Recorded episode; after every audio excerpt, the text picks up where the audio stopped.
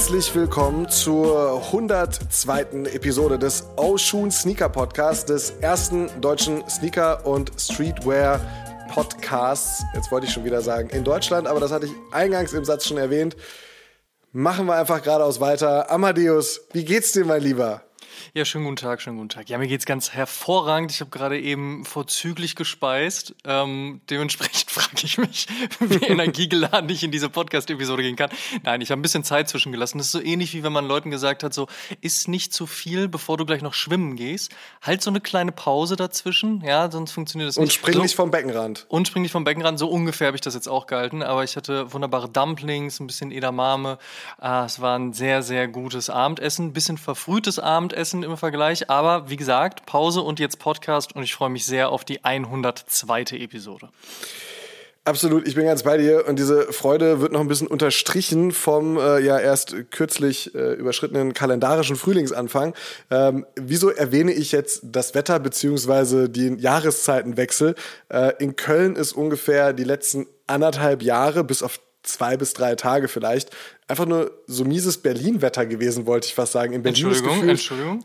Neun von zwölf Monaten ist es halt einfach diesig, regnerisch, kalt. Und dieses Wetter hatten wir jetzt fast anderthalb Jahre in Köln, wie gesagt, mit ein paar Tagen Ausnahme. Fast anderthalb Jahre. Hier ist jetzt, ja, ohne Mist, der letzte Sommer war so regnerisch hier. Es war, es war nicht schön, es war warm, ja, aber es war sehr regnerisch. Und ähm, jetzt haben wir hier seit mh, ja, fast schon zwei Wochen recht beständig sonniges Wetter und das schlägt natürlich auch sehr aufs Gemüt. Deshalb nicht nur schön satt zu sein, nicht nur schön hier mit dir, Amadeus, in dieser Episode zu sprechen, sondern auch einfach grundsätzlich ein bisschen schön. Ähm, das Wetter hält die Stimmung doch sehr auf und noch ein kleiner Plusaufheller.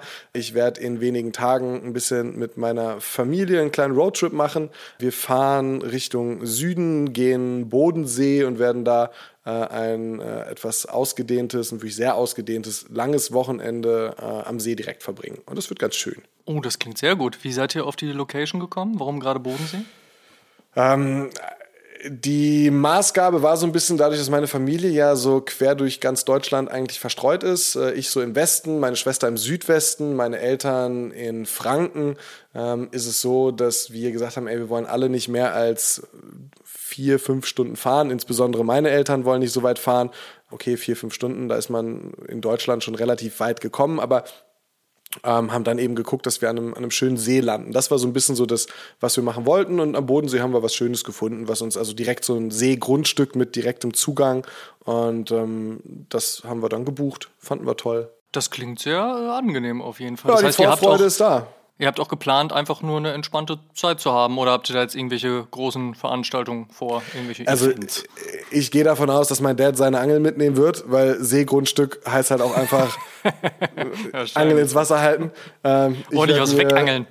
Or- or- Ordentlich einen wegangeln, ne? So. Im Frühjahr sind die Fische besonders hungrig. Und ähm, ja, keine Ahnung, so Anglerweisheiten bin ich gar nicht drin, aber ich denke, das wird passieren. Du, ich werde mir irgendwie ein Fläschchen Aperölchen mitnehmen, mich im besten Fall in die Sonne setzen, wenn sich das Wetter hier aus Köln da fortsetzt, weiß ich, was ich mache. Und es wird einfach eine entspannte Zeit mit der Familie, mal wieder ein bisschen genießen.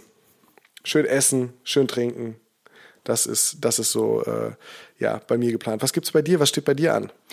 Also ich freue mich schon sehr darauf, jetzt auch gerade mit den steigenden Temperaturen im April über Ostern wieder auf die Insel fahren zu können, nach Rügen äh, oder auf Rügen nach Bin, so ist richtig, meine Güte. Ich lerne es hoffentlich irgendwann noch, sonst kriege ich von den Rüganern da einen auf die Fresse. Aber die Nachbarn sind ja glücklicherweise sehr nett und freundlich, von daher, die wissen das sicherlich zu wertschätzen, wenn ich das auch mal falsch sage und dann mich dafür entschuldige.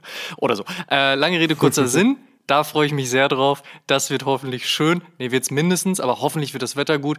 Und ehrlicherweise, selbst wenn nicht, schön ist es da auf jeden Fall immer. Also, das ist sozusagen das, was groß im Kalender eingekreist ist aktuell. Das heißt, wir sehen beide sehr bald sehr viel Wasser. Ähm, Und mit diesen feuchtfröhlichen Aussichten kommen wir zu einer Rubrik, die hier in diesem Podcast äh, gehegt und gepflegt wird, wie kaum etwas anderes. Und zwar die Rubrik What's on my feet today, also das, was wir heute am Fuß tragen. Amadeus, was hast du dir angeschnallt? An meinem Fuß heute der 991 von und mit SNS. Dazu gibt es allerdings auch eine sehr schöne Geschichte, die ich an dieser Stelle mal kurz rezitieren möchte. Also, es begab sich im Jahr 2005. Da haben Peter und Eric von SNS die Möglichkeit bekommen, zwei 577 New Balance kreieren zu dürfen. Haben da wohl aber laut Gerüchten nur 10 Minuten Zeit für bekommen. Aber das äh, macht bei den beiden ja nichts, sind ja zwei kreative Köpfe, also eben schnell designt und fertig war ein schwarz-weißer Colorway und ein blau-gelber Colorway. Als man dann wieder zurück in Stockholm war und die 577 ankam, war aber dieser blau-gelbe Colorway nicht wirklich blau, sondern eher so aquamarin-türkis. Das war aber nicht abgesprochen, also kurz bei New Balance angerufen und gefragt, so was ist da los? Stellt sich heraus, man hatte damals kein Blau, also hat man einfach dieses Türkis benutzt. Da das aber wie gesagt nicht abgesprochen war, hat man darauf bestanden und eben aus zwei Colorways dann schlussendlich drei kreiert. Und dieser türkisgelbe wurde dementsprechend der Secret One. Vorgespult Jahr 2022. Man hat eine Kollaborationsmöglichkeit mit äh, New Balance auf dem 991. Also adaptiert man diese gesamte wunderschöne Geschichte und fertigt ebenfalls wieder einen schwarz-weißen, einen blau-gelben und eben einen türkis-gelben Colorway an und nennt letzteren wieder The Secret One. Und genau diesen The Secret One habe ich heute am Fuß, denn erstens ist es ein wunderschöner Colorway und zweitens finde ich diese Geschichte großartig und Bekanntermaßen kriegt man mich mit guten Geschichten. Also 991 New Balance SNS heute an meinem Fuß. Simon, wie sieht's bei dir aus? Als hätte ich gerade die 101. Episode des Oshun Sneaker Podcasts gehört, in der du dich mit äh, Kumpel A zum J zur Genius-Doku von Kanye West fantastisch ausgetauscht hast. So äh, ein kompletter Deep Dive in äh, alle drei Kapitel. Ähm, Habe ich auch meine Schuhwahl, als hätte ich es äh, irgendwie drauf angelegt. Äh, Habe ich natürlich nicht, aber äh, gewählt. Ähm, denn es, äh, ja, Kanye West ist ja nicht nur eine musikalische Ikone, äh, dazu eine recht äh, streitbare beziehungsweise eigene Person mit Durchaus, ja. einem, einem ja, nicht ganz zu äh, unterschätzenden raumfüllenden Ego, sondern auch eine Stilikone, egal ob äh, aktuell mit Gap und Adidas, früher mit Nike, äh, dazwischen auch mal ganz kurz der Louis Vuitton Don. Es gab aber auch ganz zu Beginn den Kanye, der gesagt hat, äh, mit MCM-Rucksack auf dem Rücken, ich möchte der best-dressed Rapper in the game sein und äh, hat Bathing Ape gerockt von oben bis unten, hatte Unterstützung von all seinen Kumpels, Don C., Chad Hugo, Pharrell Williams. Alle haben irgendwie nur noch A Bathing Ape gesportet. Und äh, entsprechend trage ich heute auch einen Babe Star, aber nicht aus der wilden, lauten, bunten, passend zum äh, Shark Hoodie äh, kolorierten Ausführung, sondern. Wäre auch geil gewesen. Das hätte ich mir auch sehr gerne angeschaut, Simon. Wenn das mal irgendwann passieren sollte, bitte Foto. Das war so vor 15 Jahren, wer äh, unter drei Shark-Hoodies in äh, Matching Colors äh, übereinander gestapelt hat, äh, hat nicht dazu gehört. Legendär. Und ähm, ich trage den Soulbox Babe Star, der Schön. im Prinzip die etwas erwachsenere italienische Herangehensweise an das Thema ist. Man hat dieses klassische Bathing Ape Camo, aber das nur dezent in den Schuh rein gelasert in das äh, graue Obermaterial und beim Grau ist dann halt auch klar, okay, ja, das ist ein Schuh, den zieht sich Fadi vielleicht auch mal an. Ähm, qualitativ eben wunderbar hergestellt, aber doch sehr viel dezenter als äh, die ganzen sehr viel bunteren Brüder und Schwester, die so ein Babestar da äh, so zählt. Deshalb, ähm, ja, on my feet today, der Soulbox Babestar. Übrigens auch mein LPU, falls diese Frage aufkommen sollte. Wäre tatsächlich meine Frage gewesen, aber dann kann ich ja einfach damit weitermachen. Shoutout an Aljoscha Kondratiev und das gesamte Soulbox-Team zu gehen für diesen wirklich sehr, sehr schönen Schuh. Made in Italy auch noch und so wie ich Aljoscha verstanden habe, hat er sich auch irgendwie so ein bisschen Traum damit erfüllt, zum einen mit, mit äh, Bathing Ape zusammenzuarbeiten, als eben auch so diese, mh, mm, diese Transformation von A Bathing Ape und Asia Culture hin zu Fertigung in Italien und dann als Release bei Soulbox. Correct me if I'm wrong, Simon. Nee, absolut. Ich habe mit äh, Aljoscha auch äh, einige Wochen und Monate vor Release äh, zusammengesessen und habe mir auch Samples von dem Schuh angeguckt und wir haben so ein bisschen drüber gesprochen. Oh, sag mal, die Samples gingen die so in eine ganz andere Richtung eigentlich, würde mich mal interessieren? Oder nee, war es dann war doch schon sehr nah dran alles? Ja, es war okay. sehr nah dran. Es waren so marginale Nuancen, die sich da dann äh, unterschieden haben. Wenn man aber genau hinguckt und sich auf Details fokussiert, dann merkt man eben schon diese Unterschiede und kann eben schon sagen, ah, okay, dieses Element Moment doch lieber in der Farbe oder äh, das doch nicht, keine Ahnung, ähm, was da für Fabrikationsweisen möglich sind, mm. nicht gestanzt, sondern gelasert. So, also da gibt es dann halt ähm, diese Unterschiede zu begutachten. Und in dem Gespräch hat man schon, hat man schon sehr gemerkt, dass das so ein, so ein tatsächlich so ein, äh, so ein Herzensprojekt auch ist. Ich meine, Soulbox ist ja äh, einer der wenigen exklusiven äh, Retailer für A Bathing Ape weltweit. Da gibt's ja nicht so viele äh, Destinationen und ähm, ähm, ja, dann ist es natürlich schön, wenn man dann auch einen Babestar machen darf und den dann eben auch so passend gestalten kann. Definitiv. Finde ich auch ein sehr, sehr gelungener, sehr, sehr schöner Schuh und ich bin sehr gespannt, was Bathing Ape 22 noch auf die Beine stellt. Also was Soulbox auf die Beine stellt auch, natürlich, klar, gar keine Frage. Aber ich glaube, Bathing Ape hat da auf jeden Fall sehr, sehr viel noch vor, was auch so Collabs anbelangt und da bin ich sehr gespannt. Apropos 2022. Wer diesen Podcast jetzt schon ein bisschen länger verfolgt, wird diesen Namen sicherlich schon häufiger gehört, gelesen und dann auch gesehen haben. Spätestens im Titel und dann auf jeden Fall auch gehört haben, denn er redet glücklicherweise sehr viel und auch sehr Schönes. Und die äh, Rede ist hier in diesem Falle von Derek Morrison, seines Zeichens General Manager EMEA von StockX. Und mit Derek verbindet uns nun schon eine lange Freundschaft, eine lange Partnerschaft. Und auch in diesem Advertorial und in freundlicher Zusammenarbeit mit StockX wollen wir erfragen, was sich im Laufe der letzten zwölf Monate bei StockX getan hat, was der Blick auf das laufende Jahr 22 so gibt und auch wie die Pläne sind, die man in diesem Jahr, ja, ich denke mal, sehr positiv voranschreitend voranbringen möchte, als eben auch die ganz wichtigen Themen, die wir hier haben. Nicht nur die Eröffnung des Authentication Centers in Berlin, die ansteht, sondern auch das große und Sneaker-Szene bestimmende Thema NFT. Und wir freuen uns sehr, dass wir mit Derek diesen wunderbaren Gesprächspartner auch in Episode 102 wieder haben werden. Dementsprechend, Derek, welcome to the show. Hey, I'm great, guys. Good to see you guys. Um, excited to be back, man. I'm great. Good to have you back, Derek. Good to have you back. And the first month of 2022 are already in the books. Um, which sneaker releases caught your attention the most in the first quarter of the year? Yeah, oh, that's a good question. I guess um, I I'm excited mostly for what's going to come for the rest of the quarter to be like for the rest of the rest of the year. I feel like there's a new energy this month in March that feels like it's really starting to to, to kick off. And um, I don't know what it was like for you guys, but I found it really um, not fatigued, but I think there's so many supply chain release delays in last year, and are the releases coming, not knowing what's happening. I was a bit tired, but you know the ones that could that stood out to me, um, you know the, the, the those the last um, Virgil Air Force ones, I think are you know going to have a special mm. significance in in um, in the kind of his tra- in punctuating his tragic passing post you know um, um, post his um, his passing. So that those definitely will stand out to me. I think I won't be able to look at those shoes without thinking about obviously the the weight of the last few months and, and his loss. Um, um, but then in terms of more kind of I guess positively inspiring, kind of back to back to normal. I I've been, I've been saying for a long time, obviously New Balance, what's been happening with New Balance. I've been, you know, I'm on record for two years, maybe even on, on this podcast talking about the, the smart moves that they've been making.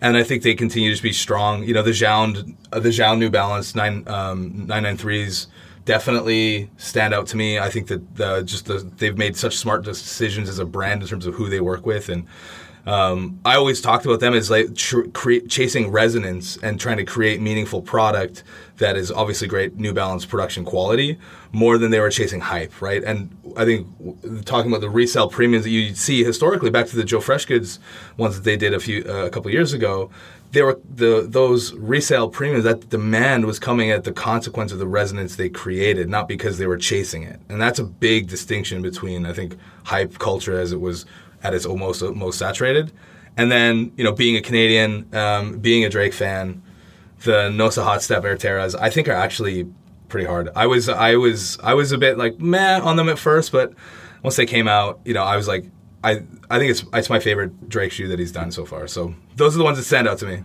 White or black? Uh, white, but I just I love white shoes, but then they're instantly scuffed. I just I'm I, I and every time I buy a pair of white white white, white sneakers, I'm just like I can't I can't wear these. Uh, they're I, they're, they're dem- destroyed after the first wear, and then I just stare at them sad and shameful for the rest of my life. But but I, but you, you can't you cannot beat that clean white look in my opinion. Oh. Absolutely. I'm on the same page as you are when it comes to all those supply chain hiccups over the past one and a half, two years. So it's it's always been like stretching the the, the, the, the, joy you have with hey oh there's the release date. A bit too much a bit too far and then it's like oh no it's postponed. Maybe next year maybe in two years.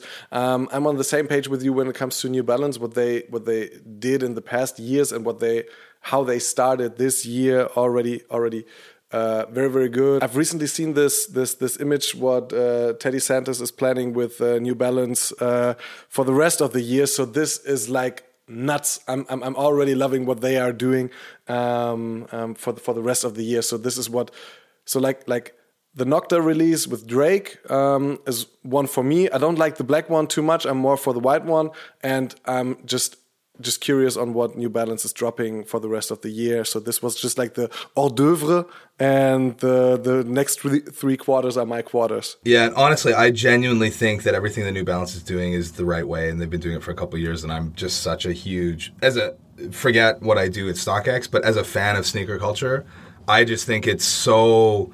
It, I just think that what they're doing is the antidote to the all of the things we're worried about in hype culture. That's exactly it. Most of the brands, when it comes to footwear, try to copy what Nike is doing and achieving over the years. And what New Balance is doing is not copying or trying to copy the what, what Nike did in the year before. Um, they are going their own way in their own pace and and with their own um, yeah how, how, to, how to say that with in their own manner and and and this is they are not the copycats. And this is what makes them way stronger than than than maybe all of the competitors uh, when it comes to when it comes to footwear. I think i think it's a great point. And, and although i think there's also we've talked maybe a bit about this before when we talked about hip hop right? In, in terms of how it, it, sneaker culture is hopefully going to follow hip hop and becoming this kind of fragmented, really diverse universe where it wasn't just about runners versus high tops versus basketball shoes. It was going to become about a much broader, um, diverse subculture subculture, right? So like, and I think having different brands not competing in the same way like oh adidas did this collab and nike did this collab and the kind of same formula you're talking about having them do different things and then you have new balance doing a very different approach then you have um, i think i still am a big yeezy fan. I still wear you know for other shoes from this this quarter you know the um, the foam runners that are just dropping the um, 700 re- like re-release of the statics the re-release of the blush. I'm you know i'm wearing cream 700 v2s right now um, I mean, this, all of a sudden, it's starting to be like what we talked about, you know, however long ago, right? It's not just dunks um, and like recycled retro Jordan silhouettes, which are still iconic and still have demand, and I still wear them.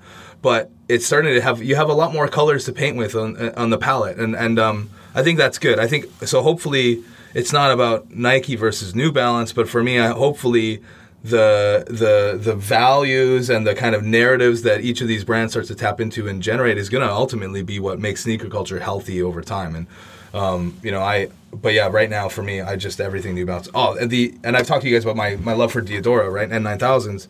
And um, I used to collect and I still collect all of the different Michael uh, Lamb JC Michael um, uh, all gone mm-hmm. shoes. And so I, I, have those. And the and the New Balance Paperboy oh, when they are um, all gone. yeah. That's a yep, that's a yep. hot shoe. So that's that's got to be in the top one for the quarter. But sorry, I could talk about maybe that's a good sign. We thought sneakers are, are a bit soft right now, but we're talking about lots of shoes from right now, so that's a good sign. Fully agree. And the more we talk over the years, the more we learn it's not all about sneakers in your life. So the question we we have to ask is first things first: Is the Vince Carter rookie trading card finally yours? And um, uh, because the last time we talked, you said that your bids haven't been accepted yet, and besides the trading card thing, what other collectibles have, are on your radar right now? So um, I, I I don't have the Vince Carter rookie card. I still haven't got it, but to be no. honest, I have bought. I, maybe I, and it's to be honest, it's on me now. I can't even tell. I, I maybe I'm a bit too distracted, but I've bought. I have since gotten um, another pair of AND1 Tai Chis that Vince Carter wore in the 2000 dunk oh, contest nice. when it was absolutely legendary. I have also got my um, official like Vince Carter throwback that I wear to perform very bad basketball um, attempt. And on occasion, when I'm alternating between that, my Kyle Lowry Raptors jersey, um, obviously I have to represent the Raptors. Um, and um, yeah, so I haven't, I have, I do have plenty of other trading cards that I've got. Lots of NFL cards, a few basketball cards, and um, going to be watching through for some of the cool stuff that Fanatics is doing on the trading card space because there's going to be some really exciting stuff coming. Um, and then on the other collectible side, I mean, wow, I mean. I think last time we had talked, we were just starting to talk about Lego in the early days, right? And um, early days on, on StockX. And I mean, I'm such a big, you know, Lego's been such a big part of my life. And as a father, I mean, I play Lego with my daughter. And I think now Lego's really just doing some exciting, incredible stuff. And I don't know if you've seen the, um, I'm also becoming a huge F1 fan recently. And, and they just released a McLaren F1 Lego set. And it is incredible. So for me, I'm ready for Drive to Survive next season to come. I'm ready for the F1 season, and I'm ready to assemble my McLaren my McLaren car and put my little Lando Norris in there. So, um, I but yeah, I think that there's just I love that the culture is. Um, I think some of the most exciting stuff in the kind of broader cultural landscape is outside of sneakers now. Now, as, as much as I love all of the stuff that's happening at New Balance, I think they're really at an upstream. I kind of feel like two years ago everything was trickling out of sneakers, right? Like the culture, the conversation, everything started with what was happening on sneakers and at the sneaker brands. And now I think it's upstream. I think it's like, I think that the culture is flowing down into sneakers more from apparel, from designers, from artists, and through these other mediums that are really exciting um, places where people are like telling cool stories. And I think, you know, um, like what would be better if I want to really embrace Formula One and the way that it's converging with culture. Um, do I want to have a McLaren pair of Air Force Ones, or would I rather have like a Lego McLaren? Like that's that's way more interesting, and I think it's the same with what some of the artists are doing. And you know, obviously Daniel Arsham is such a great um, connector and commentator on culture and how he interprets it. I just think that these other mediums are really allowing um, the conversation to expand in really exciting ways, and and um, um, obviously, I'm still passionate about sneakers, and it's still an important part of the culture. But I think it's exciting that it's now not the only thing that we kind of consider in the context of just Nike shoes and Supreme or Adidas and Palace. It's more what else is happening in the broader culture. And again, like I talk about this all the time because our brand, our platform is dependent on culture to be really healthy and vibrant, right? For people to buy into it and connect with it. And the more ways that that can be you know exciting is the more ways that people can get excited to to have demand for it. And so our role as a marketplace is to find ways to perpetuate that culture. And I think we do that by expanding the conversation and expanding the way we work with creators and designers and independent artists and independent designers, frankly, um, as the way to help kind of keep that conversation going. But uh, as you can tell, I'm pretty excited about what's going on with all of these uh, categories right now. Before the interview started, you said that um, that the community out there is after this pandemic bit more purpose driven but but not only the community is shifting to a bit more purpose driven community so there should be something behind it something meaning, meaningful. Um, the environment is um, is important. Other things um, are more important than just product but what i really like and what i hear out of your last answer is that that the industry is already shifting into that direction not only leveraging something on a good pair of sneakers but leveraging it on the right canvas. So find the right product for the right story to tell so that it is interesting, appealing, and and it's also it's also best case relevant. That's yeah, it's it's exactly that. You put it you put it better than me, man. Um, I think you know people people want to connect with stories, narratives, and meaning, right? I mean, sneaker culture wasn't born out of hype. Hype came because the culture was so resonant, and then people tried to perpetuate hype instead of perpetuating the culture.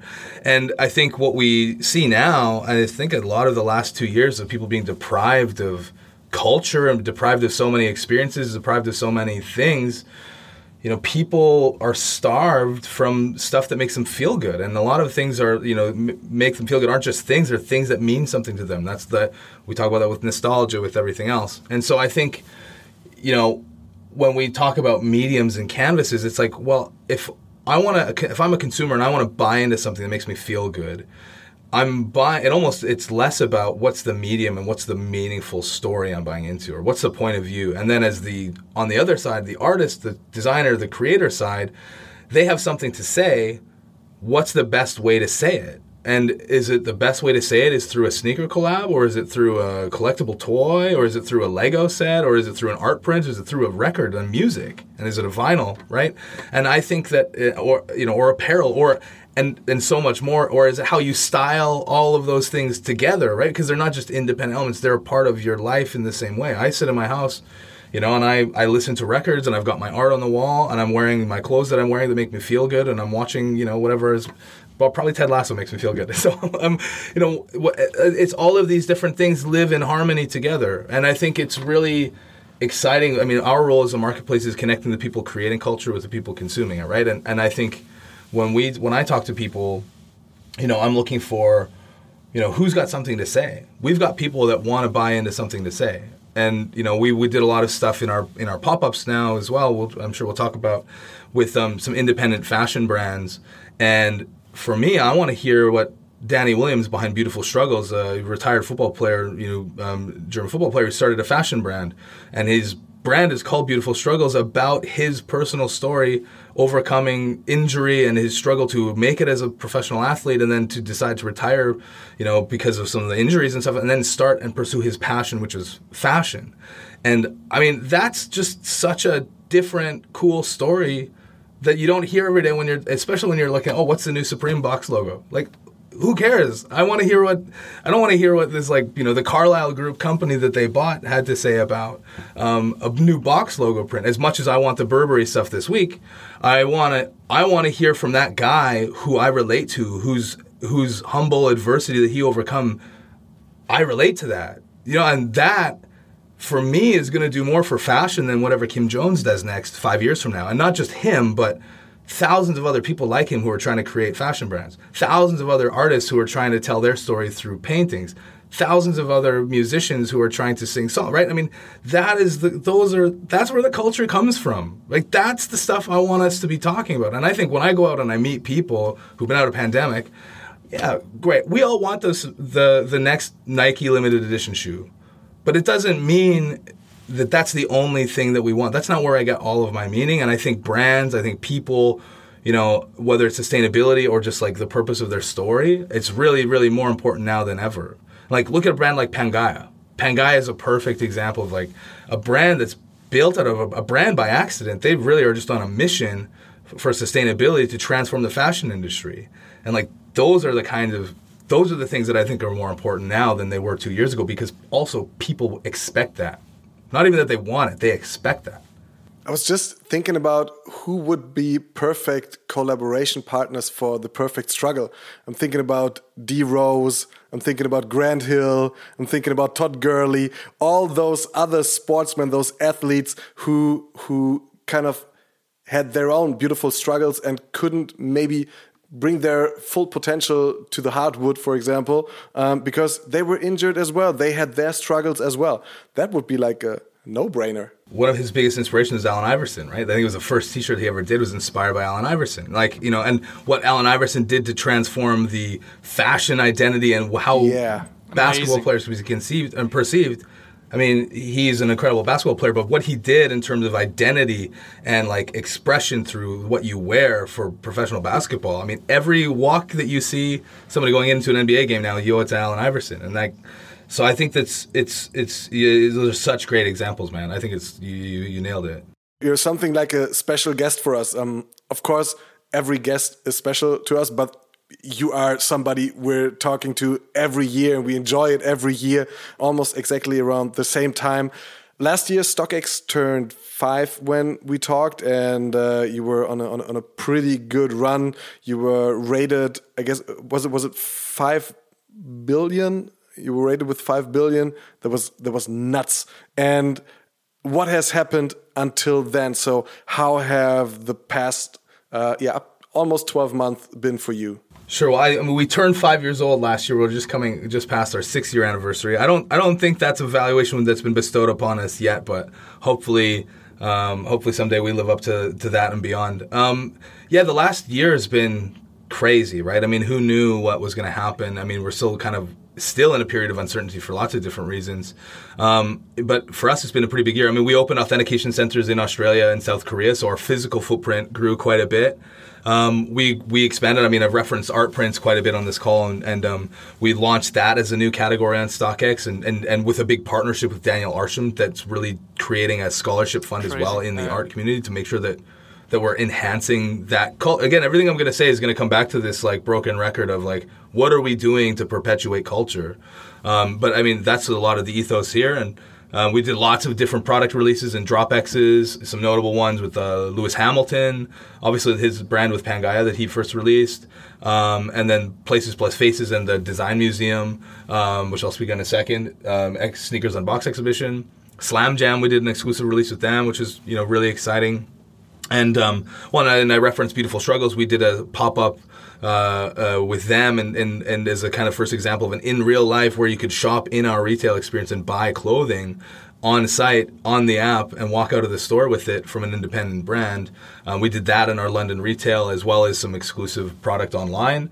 Um, and you know, so we've really kind of transformed in lots of ways how we're finding new ways to connect with people, getting into new markets, new product categories. Um, and then, yeah, the, I, the, Design Museum Sneakers Unboxed exp- exhibition we partnered with uh, for the Design Museum in London, um, which is an incredible chronicling of sneaker culture, sneaker history from a design perspective, from a cultural perspective, with some future-looking perspectives. Um, and that's actually going on on on tour this this year globally. We're partnered with them for the global tour, and the first stop is going to be at the Den Bosch Design Museum in the Netherlands. So we're really excited about about that. I don't know if I'm supposed to talk about that, but it's um it's uh, coming soon. Watch this space. You guys will be you guys will be among the first to know everything that's happening there. Sounds great. It's, it's a great museum. Museum. I've been there a few a few years ago. Uh, such an awesome place. Let us talk about Berlin. Berlin is the new place to be for StockX, and it's something we already spoke about in our last interview. Will now be the status quo. You guys are opening an office and an authentication center in Berlin. And besides the authentication center in the Netherlands, why did you choose another location and why did you choose Berlin? Yeah, well, I mean, there's lots of different logistical reasons why we want to, uh, from a supply chain perspective, that is important for us to of expand our footprint, be more sustainably placed and positioned, be closer to the markets that are important for us. But, you know, Berlin is has always been somewhere we wanted to be present um, in some serious way because it's just such an important city to us, the global culture. Um, I just think it's, um, you know, I was at Paris Fashion Week in January, and the most people, the people I was the most excited to talk to were from Berlin.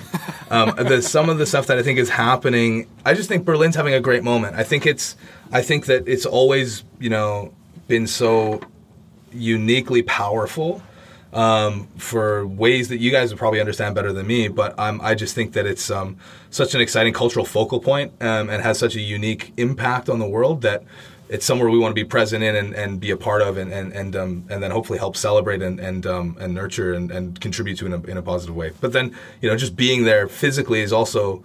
Uh, a great way to get closer to the key market, to improve our experience that we provide in the market, to keep more trades that happen in Germany for Germany within Germany and not having to leave to, to reduce some of that, that footprint as well. So there's uh, the kind of cultural and then logistical side of all the reasons that it's that it's great, but it's um, we're super excited.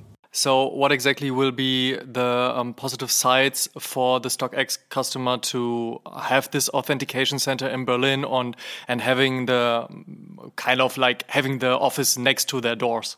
Yeah, so I mean, the the biggest ways it's going to impact things. Uh, um, first of all, is like reduced shipping times. Mm-hmm. You know, um, reduced fees because we're going to be able to make things um, less expensive. Um, you know, because uh, I because we'll be matching some supply with local um, demand. Uh, it's like that's a faster all around transaction, and it also just increases the kind of speed and access to the local supply. We're also working a lot more with um, different brands, and because our as our marketplace expands, it's not always um, just a two-way shipment, right? Maybe we're working with brands uh, or kind of people directly to help provide some express fulfillment. So maybe at some point we'll be holding inventory in Berlin that if you ship it, you order on StockX in Germany, some of that stuff can be shipped same day okay. um, and even faster and faster times, right? So we're really expanding and evolving the way we operate, and we want to always get to as uh, fast fulfillment, but really just faster, more efficient, and then hopefully that reduces some costs and helps us be able to pass that back to to, to the to the customers. Like you already said, you guys doing the pop up shops and pop up stores and the event and art kind of stuff and so on and so on. Are there already plans for having stuff for the Berlin community as well for the German community, of course, as well too? Definitely. I mean, uh, I uh, we're lots of stuff still in the works. I mean, tell us your secrets. you will see you will see us on the ground, right? I mean, this is this isn't uh, this is I don't know if I can say how big it is. This is going to be our biggest facility in Europe. So I mean, we're really this isn't some oh we want to have a footprint in Germany. Like this is this is a critical market for us, something a market we're really passionate for, and we want to really deliver a great experience for, and we want to you know really you know be be a meaningful part of that community and.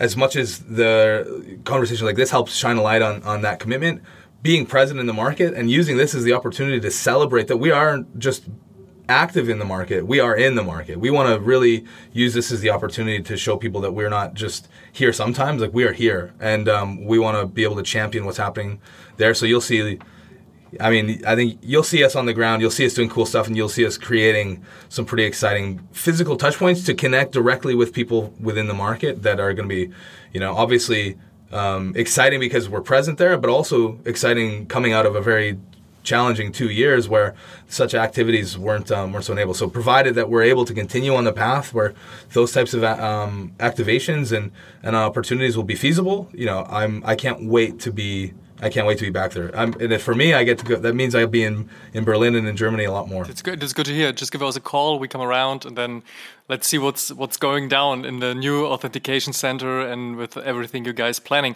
But mm, how does the idea of being more local right now match to the idea of being global? Because in the beginning, when StockX started, it was easier for, let's say, European customers to get access to Asia exclusives and vice versa. How does uh, the both idea match together?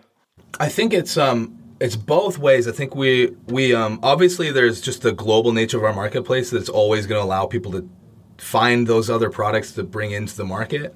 And I think as we go kind of deeper on that idea and and kind of what I was saying about how we work with brands, how we work with designers, how we work with people with something to say, we now have an opportunity to leverage that global network, that global marketplace, and that our global community and family to add new value to what's happening in Germany, right? We will always want to champion the great, exciting things that are happening locally. But I'm from I'm from Canada, right? And and I a Berliner. I mean, there's many Canadians in Berlin, to be fair. But somebody in, let's say, somewhere that's not as um, um, not from as many different um, countries. Let's say, you know, somebody in in, um, in another part of Germany. Somebody, anybody in Germany doesn't need a Canadian to tell them about a cool German brand that they should be buying, right? I don't, as much as, you know, uh, I want to make sure that we're championing those brands and, you know, um, um, we're not the ones introducing them all the time. And it would be kind of quite arrogant for us to assume that we are going to come in and champion and be the best at celebrating German fashion for the German community. We want to make sure we are a part of that and helping, but, you know, I think it would be quite an ignorant thing to assume that you know these great successful cool sold out german streetwear brands like we're going to help them be discovered in germany. But what i think we can do uniquely as much as we can be a part of celebrating the right stuff domestically we probably have a great voice on introducing really exciting emerging streetwear brands from japan or from hong kong or from toronto or from California, and we can bring those in the same way that people are accessing those releases that they want to get from Japan. How can we bring the resonant culture and emerging product from other markets and introduce that to our market? And that is, I think, the really exciting um, global opportunity that we have as a brand to help facilitate, right? And and this kind of leveraging our global network to our value and the unique thing we bring to our presence in Germany is that yes, we can champion and we will champion what's happening there, but we can also we have we are probably closer to some of the global things that are happening in other markets that we can help bring closer to the German market that will be relevant to them. So I think it's uh, um, instead of an arbitrage, I think we want it to be. I, will stop saying it. Be more at like what are we doing to like bring the cultural conversation forward. Right now, everybody's like totally hyped by this metaverse crypto thingy. How about you? Did you move your interest from for example, retro basketball trading cards to NFT and other digital goods? You know, I uh, I I don't have any top shots, but I love the space. I think that it's such an incredible um, arena. And yeah, I do have some NFTs, but I um you know, I, I, I'm still kicking myself like probably everybody else that they don't have any mutant apes or any Bored Apes or any crypto punks um, from from Not a year yet. ago. Not I yet. think we- I, I'd have a, I'd have a, I'd have a newer phone, and I'd probably have a few more, uh, I'd have a few more wheels on my car. But um, you know, I think it's, I think what's really exciting is how it's again a new medium, right? I mean, I think, I think the best of what that's going to unlock and enable is really just, just getting started. So. I'm very, I believe in it very strongly. Obviously, we've, um, um, you know, we're starting to get involved in the space, but I think just overall, whenever a new medium is unlocked, I always think of what can, I don't know if you guys play chess, but there's like this, um, this kind of saying when you play chess, when um, when somebody moves a pe- uh, moves a piece on the board, you're supposed to do is like evaluate like what's changed in the position, right? And then you a- analyze like what does that enable now for you to do? What's different now than than could be done before? And so I think with NFTs and things like this, these kinds of innovations, it's like moving a piece of chess, a chess piece on the chessboard, because now you look at okay, well now that this has changed, what can I do now that I couldn't do before?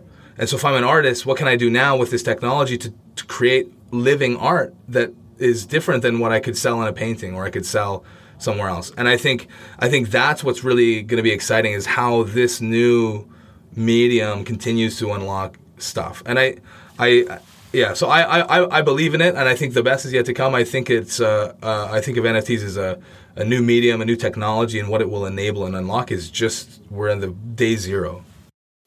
But but but would you say like uh, NFTs, for example, could be what Napster was for the music industry, like a first step into a new music culture, um, with everything that comes with it. But but but but just uh, without Napster, I guess there wouldn't be Spotify. Yeah, I think that's a great. That's a really great way to put it. Right. I think, um, you know, I think.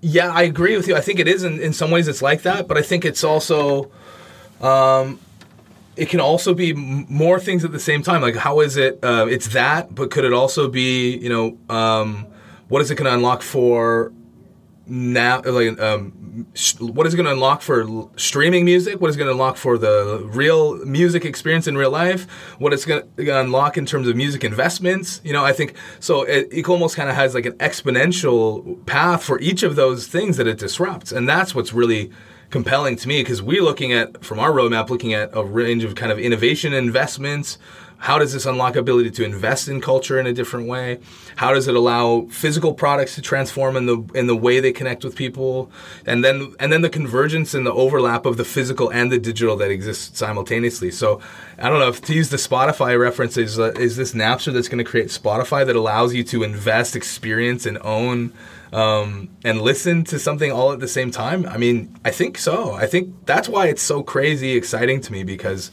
it's um, there's like exponential possibilities uh, that are. It's like quantum computing. Not that I know anything about quantum computing, but it's like quantum computing for culture. there's a soundbite that probably makes Yeah, no thanks sense. for the headline for this podcast episode.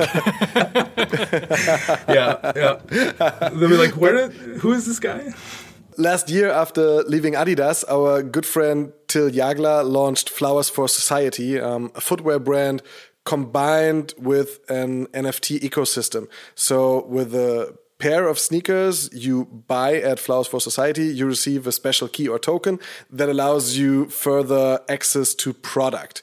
How do you like his idea? I I won't swear, but I really love it. I mean, I I'm a huge Till fan. You can I'm a swear. huge. You can do whatever you want in this podcast. Can I? You know. I don't know what I'm allowed to as a StockX representative. And that's something different. I'm a huge Till fan. I'm a, I mean, that guy is amazing. He's a visionary, and I think Flowers for Society is incredible. Uh, That's one of the NFTs that I have in my wallet.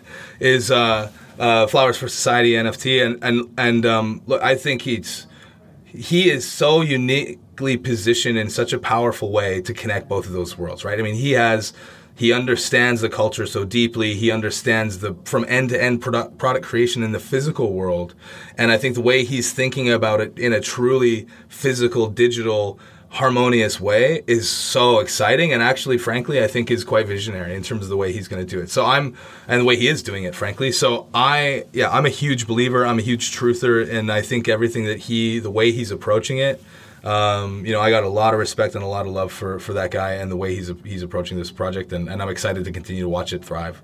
A bit similar is the StockX approach to leveraging NFT to your community. It's called the Vault.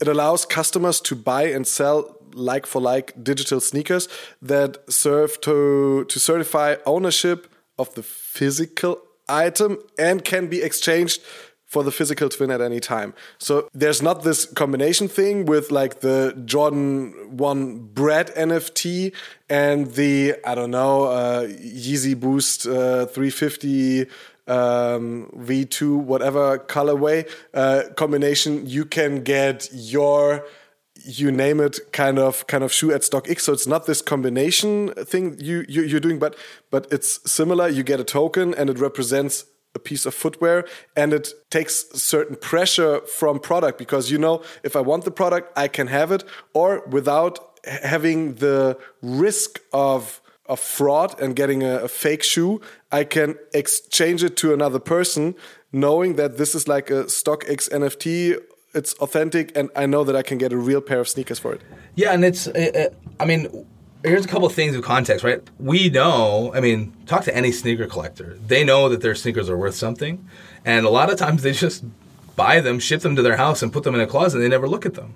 And we know that a lot of them, people buy them as assets, and they buy them, they invest in sneakers. Their sneaker, and I remember saying to my father when he was when I was young, he's saying, "Why are you buying all these sneakers?" I said, "Dad, these are assets. I'm these are worth something. I have to get them insured, right? Like this isn't just like something that takes up a lot of space. So we know people want to buy them as investments. We know that they they don't necessarily aren't going to wear them all the time, and so if they're collecting and they and they don't want to have then why are we wasting a carbon footprint of a shipment to send it to them like why not just keep it there wait for it to appreciate and then when you want to wear them bring them to your house or when you think it's gotten to the point where you think it's achieved the value that you want to sell it for then you can sell it. So this is really such an impactful way to one be you know take a number uh, any any time somebody buys one of these and leaves the sneaker in the vault that's one less shipment that's happened for that sneaker that maybe was never going to get worn anyway. And the nft allows you to have something to look at and celebrate in your collection but it's not uh, it's it's it's the shoe that it's connected to. It's the you're buying an nft from a shoe. So it's it's um, i think that's a really Im- important part of it and well we know that that's what the behavior on we know that that's the thing and and for people who are buying it looking to flip it later there's also a cost that you reduce, right? If you have to ship that shoe and then you have to ship it back, then that's expensive as well. So it can allow us to get closer to a more efficient trading as well. And if it's sitting in a vault, we don't have to have two shipments. A bunch of people handle it each way. That it's going through an, an, another duplicated authentication process that allows us to be able to change the way that we uh, how the, the cost that we incur as a business every time that thing's traded, which is something that's important. So there's this like it's just a much more efficient way to satisfy demand that's already there that there has friction. And and we always kind of had this idea even before NFTs was a thing of how can we enable this? And this is really just a technology that allows us to I think provide something that people already wanted from us just in a in a in a more um, you know technical way. Hey and with a platform that sees its similarity in the stock exchange market having just selling shares. Um, I don't know how many shares uh, you have, but you, but but you don't wait for the postman to bring over some paper where it says, "Hey, here's your share of Apple or Tesla or whatever." Exactly. You have it digitally, and and so so this is like smart move. yeah, exactly that, right? And if the imagine imagine you bought a pair and it's ship. Uh, you bought a share from Apple and it's shipping to you, and while it's two weeks in the post waiting for it to get to your house, Apple's share value drops at 100% or, you know, doubles in value and you want to cash in on it. You're like, I got to wait. You're sitting at the post box waiting for that. I mean, come on, that's crazy, right? So I think it's exactly that. There's less cost, less friction, and then allows you to be able to capitalize on a shorter turnaround of the, of the price. You don't, one, because you're incurring less cost because you're not paying to ship it to you you will be able to profit off of a short term, smaller profit uh, gain, right? Because they say, oh, it gained 10% you know, people who are selling stocks every day, they're trading on small movements um, in the in the in the prices. They're not waiting for big swings like you kind of have to with sneakers, and so that's kind of an interesting thing that'll be curious to watch as it goes. So to see the share in your business, is this like something super important for you? This vault um, offering like a warehouse for sneakers and uh, NFT that gives you access to your piece of footwear or the opportunity to um, have a transaction and hand it over to someone else for the right amount of um, of money. Is this like a huge thing for you, or is this something? Yeah, on the side, let's do it, and um, this is not our main focus. Well, I think we believe, um, based on everything we know about our customer and what people have told us they want, that this is something that's really important to them, um, and so we'll see you know, I think uh, we'll see the impact that it has, but I think we believe that this is going to be a really meaningful part of the business. And I think we really believe that this is a meaningful thing that customers have already told us that they want. And ultimately, it's just another choice, right? When you go to buy that shoe at checkout, ultimately, you should have more options. Said, I want to ship it to this house today. Maybe you don't. Maybe you're saying, hey, maybe I'm moving. maybe say, I want to leave this in the vault for six weeks so I don't have to move it with my other shoe. And maybe I, and then maybe you just leave it there. So I think it's ultimately in this pursuit of what are we doing to serve the customer? How are we giving them the best experience? And I think giving them more options on everything uh, is an important part of that. And I think ultimately, you know, like everything else that we do, we don't tell people what to do. We don't tell people what to buy the people tell us what they want to buy and what and what kind of things they want to do. I don't think before StockX launched, if you said to any of your sneakerhead friends, "Hey, do you think that there should be a stock market for sneakers?" Most of them would have said, "You are crazy." Um, and then now, ha- and then it happened, and you, we saw the impact that it had on all kinds of different parts of the community and broader sneaker culture, and the way, and especially the way people buy and sell them, right? And so I'm I'm I'm quite bullish based on what I think it can change and how I think it can um, provide a similar type of uh, not disruption, but like enhancement to the overall um, options. And um, but ultimately, it's going to be what how people respond and react to it that's going to really dictate. Is this the biggest thing that we've ever done, or is it just a small thing that we did that hopefully helps a few people save a pair of shoes from a moving truck? So one last question from my side, as we now heard what's what's the really important part for you, and it's the community and what the customer wants. Um, this is something that you try to offer as the best possible experience. So what's next for you? So where are, are your plans to for 2022 and maybe beyond? So where is it leading you? Yeah, I mean that's a good um, getting. I mean, it's I guess continuing this way. I I I get up and I get excited to come to work at StockX, and hopefully you hear that in this passion for what we can do to kind of move culture. I look, I, I, I worked in finance and I worked in politics, and that was that was boring, man. I didn't feel like I was changing the world at all. And then when I, as everything we do at StockX, it's like, well, where, what else can we can we change? What else can we shake up? And I think, um, you know, I talked a lot about fashion. I talked a lot about these other non sneaker categories, and I think that these industries are really um, struggle with gatekeepers that held um, a lot of other industries back that were disrupted, right? I mean, Netflix um, disrupted Blockbuster, and you know all these different types of businesses that got um, were were run off of run off of that. So I think when I look at what's happening in fashion, I think uh, um, there's a huge opportunity to really champion the emerging designer, and I think that's going to be a big part of the narratives that we we talk about, uh, the way that we work with. Um, uh, you know music and, and our passion points for our customer and gaming in the digital space you're going to see a lot lot more coming in this the digital physical and then the convergence of both of those things um, we obviously are continuing to expand the markets that we are placed in and make sure that we're getting better for those. You know, if you're using the marketplace in German, there's still a lot of English on there. There's a lot of things that aren't yet perfect, so we need to just get better at everything that we're doing already. We want to do better. We've invested a lot in our customer service, which I think is continues to get better and better, but we still have opportunity to improve. We've gotten better and better in our authentication process and the efficiency of them. And you know, I hope you you all see a, a fewer horror stories or, or painful experiences because we we really listen to all the feedback that we get. So I think it's really around these ideas culture. Where are we getting upstream that we're going to continue to like lead it so that people want to buy into the things that are on StockX because they believe in what they're adding to their lives.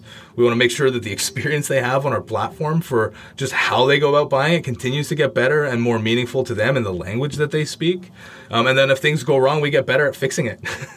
you know, and I think that's, I think it's really kind of fundamentally, we want to make sure we get the right stuff on the platform. We want to make sure that people care about it and they have a good experience to discover it and buy it, and that they, you know, if ever anything goes wrong, which how we want to make happen fewer and fewer and fewer and fewer times, and I think we've made so much progress in that that it's almost everybody that has a shopping experience in StockX has a perfect shopping experience. But we want to make sure that we're accountable and get better at doing it, doing things that they want that we don't give them yet, and people still say, oh, sometimes it takes too long. So what are we doing to get? We've made huge strides in getting stuff to people faster, and and so I think it's really that. Those are probably the three buckets. I've kind of repeated myself. So, but it's it's it's a pleasure to see you evolving, progressing, and growing over the years. So so we are we are. Um, talking now for the for the third time. Um, we all know StockX for now over six years, and we see how it how it developed um, from a stock market for sneakers to like a heaven for collectors. And it's it's yeah it's it's more than just sneakers. And it's it's it's really a pleasure to see that a, that a company in this size growing so fast um, still keeps its basic creative energy of delivering for the community and for the culture of collectors uh, to, to, to people who are absolutely into collecting things and also being able to just deliver a white on white Air Force One to someone who just needs a new white on white Air Force One. And this is what I, what I really enjoy seeing and and and um, I'm looking forward to the next episodes. Maybe in 2027 we look back to 2022 and say hey that was super funny when I when, when I thought that NFTs is like a small thing and we do this that and now it's like boom it's our bit. So it it will be it will be um, a pleasure to to have all those conversations with you in the future. So thank you very much for now Derek. Um, it was a pleasure talking to you. Thank you Derek thanks you guys. I mean, look, I think uh, ultimately we're just trying to be a conduit for you guys to connect with the stuff that you guys believe in, right? I mean, and I think the role that you guys play with your podcast is so critical to just have conversations to ask questions about stuff that you that are important. And I, I that's why I always love talking to you guys is that you're just really thoughtful. You get it. You you you're you're you're you're both curious about culture and where it can go. You have strong points of view on what's important for that to be resonant. And I think you challenge things that don't feel like they're actually contributing to the stuff that you guys believe so much in. And, and um, so, yeah, thanks for thanks to you guys. Und damit vielen lieben Dank, dass ihr bei der 102. Episode mit dabei wart. Ihr könnt alle Episoden wie gewohnt kostenlos auf Spotify, Apple Podcasts, Deezer, Amazon Music, Audible, Google Podcast, Portal, Podigy und auch bei allen anderen Streamingdiensten hören. Und wir würden uns sehr freuen, wenn ihr dem Oshun Podcast und unserem News Podcast O-News dort folgt, wo ihr Podcasts am liebsten hört. Schaut auch auf Facebook und Instagram.com slash Podcast vorbei und interagiert mit uns und der Community. Checkt auf jeden Fall auch die Sneaker-Suchmaschine Sneakerjägers und werdet Teil der Sneakerjägers Germany Community. Supporten könnt ihr uns unter anderem mit einer positiven 5-Sterne-Bewertung bei Spotify und Apple Podcasts. Über 500 positive Bewertungen hat Oshun auf den Plattformen schon und eine Apple Podcast Review würden wir hier gerne mit euch teilen. MBBHHBB schrieb vor ein paar Wochen, einer der besten und ehrlichsten Podcasts zum Thema Streetwear und Sneaker. Besonderer Pluspunkt, die Jungs haben ein großes Herz für New Balance. Äh, ja, hat man an dieser Stelle auch schon wieder gehört. Das macht euch sympathischer als jeden anderen Podcast. Aha, hört, hört. Super. Vielen Dank. Tut uns eingefallen und supportet die Podcasts und erzählt mindestens einem Freund oder einer Freundin, die sich für Sneaker und Streetwear interessiert von uns. Show some love. Dankeschön. Wir hören uns in der nächsten Episode wieder. Bis dahin, macht's gut. Tschüss.